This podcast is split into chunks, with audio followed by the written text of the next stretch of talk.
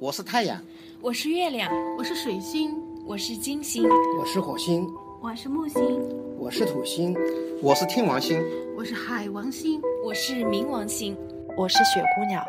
我可以去任何的星球，你是哪一颗？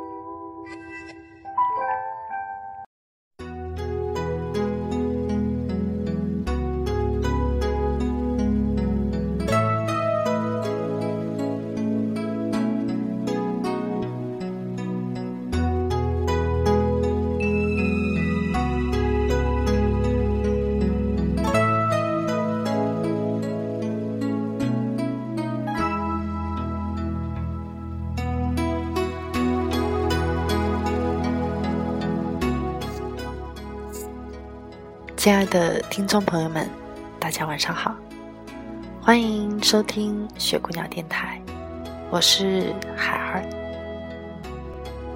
有一句话是这么说的：一百个人眼中有一百个哈姆雷特。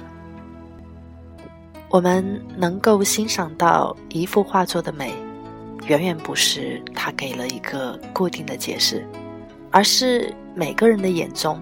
都会有不同的理解。你可以看到开心，可能他就会看到伤感；你可以看到喜悦，可能他就会看到朦胧。这就是画的美丽。今天我要与大家分享的题目就叫做“观画，观心”。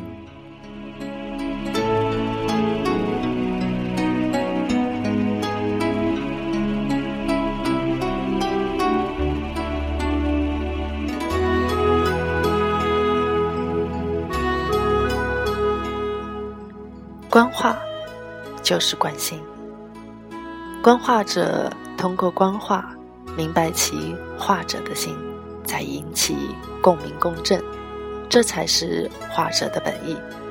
所谓说才子配佳人，宝剑赠英雄，画不是用来争执的，而是用来关心的。它仅仅是一个载体，让更多的人。通过这个载体来看清楚自己，明白自己。只有当我们彻底明白了自己，也就开始明白了他人，明白了这个世界。有些聪明人一辈子都很明白他人，明白这个世界，却始终不能明白自己，那么结果也就可想而知了。这张画没有什么新意。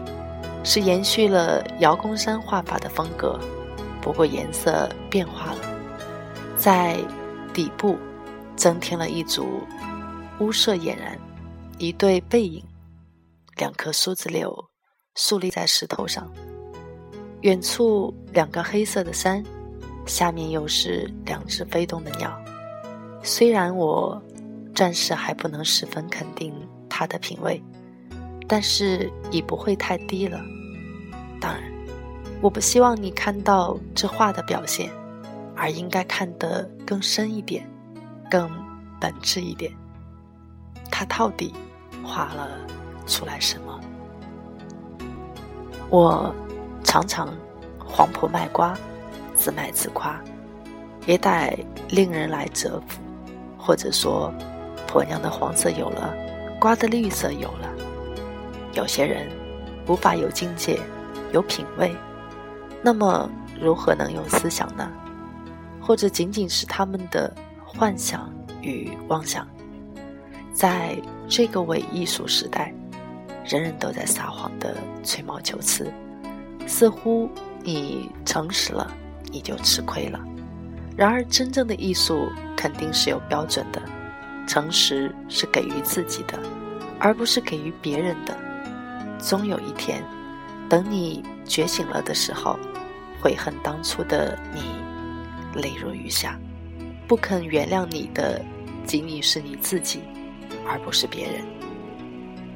就思想与境界来说，画儿可以作为一个旁观者清，当局者迷来说明一些问题。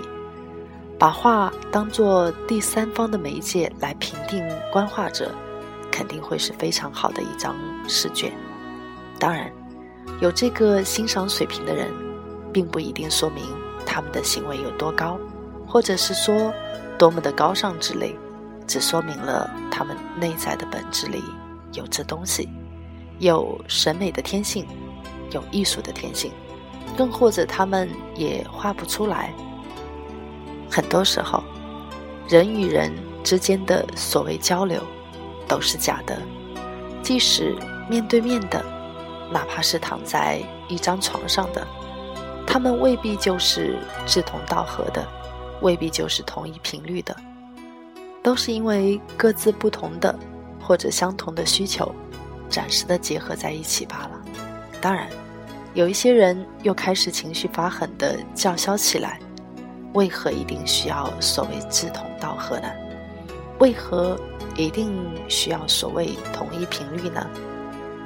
如果这些人真的也不在乎这些的时候，想必也真处在了高不可攀的状态上。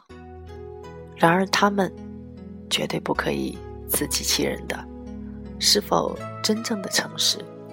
或者等他们所谓的老了、无欲了的时候？无欲则刚，无求品自高，那都不是我们应该鼓励的。假如人人都在八十岁之后是圣人，而在六十岁以前是魔鬼的话，那么这个时代还是魔鬼时代。有些人口口声声说艺术圈的事情，说国家艺术的事情，就以为他们大公无私了。有些人。口口声声的说自己的事情，说自己的艺术，就以为他很自私自利，其实都不是这个道理。比如，我常常说自己的故事，偶尔说说不是自己的故事，这非常符合我现在的身份。比如，当我们读了梵高的信，当我们读了安格尔的信，就明白一个真正的艺术家是如何活着。维摩诘假装生病，文殊菩萨带着队伍去一问一答：“我为何这么的唠唠叨叨？总有一些原因的。当然，我还不能完全大言不惭的说我在说法或者什么的。然而，这个成分肯定是有的。最后，画的到底是什么呢？”也不知道你们是否能够形容出来。我在这里再一次提醒一下，就用一两个精确一点的词，能做到吗？